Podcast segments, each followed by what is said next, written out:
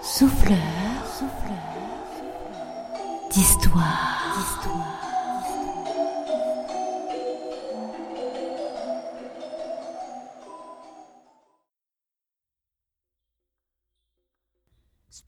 Haven.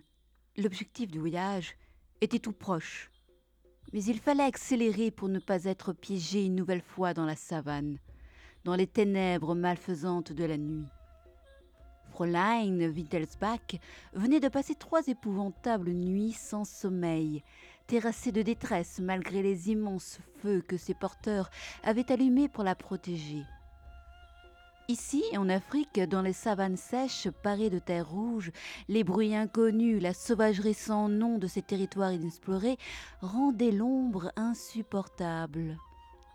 Pour l'instant, elle souffrait surtout du soleil, assise sur une mule claudicante, noyée de sueur, envahie de vermine et accompagnée d'hommes d'ébène aussi beaux que silencieux. Les mouches volaient respectueusement autour des épaules sculpturales de l'homme devant elle. Elle souriait, hypnotisée, oubliant tout de son voyage. Elle suivait le mouvement désordonné du diptère qui osait parfois se poser sur la peau nue avant de reprendre son vol irrégulier. Des papillons d'ambre virevoltaient dans les hautes herbes, attirant l'attention de la bavaroise, piégeant le reste de sa psyché accablés de chaleur, dans l'observation du ballet de leurs amours lépidoptères. L'homme se retourna, inquiet. Elle lui offrit son plus tendre sourire euphorique. Il sourit à son tour. Elle eut un hoquet. Elle gloussa. Une ombre dégringola de ses paupières en sueur. Elle s'effondra du haut de sa mule sur le sol sec de la savane, entre inconscience et fièvre. Elle convulsa quelques instants, vomissant quelques gouttes dans un hoquet plus fort. L'homme, si beau et si fort qui commandait aux mouches, doucement, calmement, se pencha vers elle. Elle dévoila ses dents souillées de vomi dans un ultime sourire amoureux. Le sang coulait lentement de ses narines et les yeux de l'homme devinrent ceux d'une bête. Fräulein? Fräulein?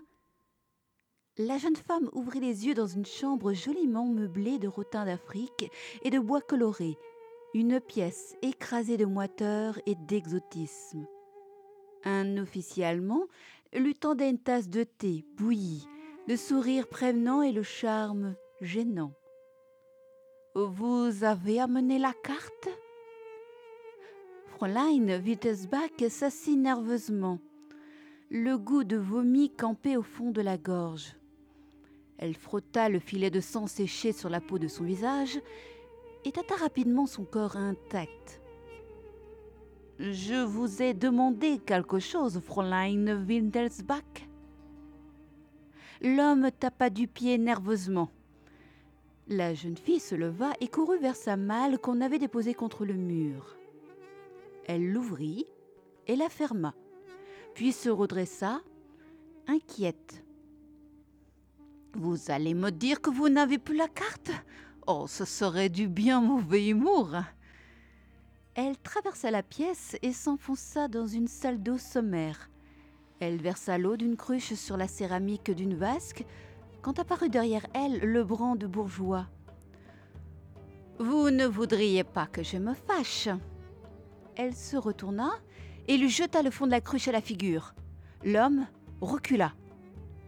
Je reconnais ma maladresse, mademoiselle, et vous demande pardon, mais je veux cette carte. Il entendit le bruit de l'eau remuer et d'autres sons de paille, de bois et de tissu, et tenta d'imaginer la belle au bain.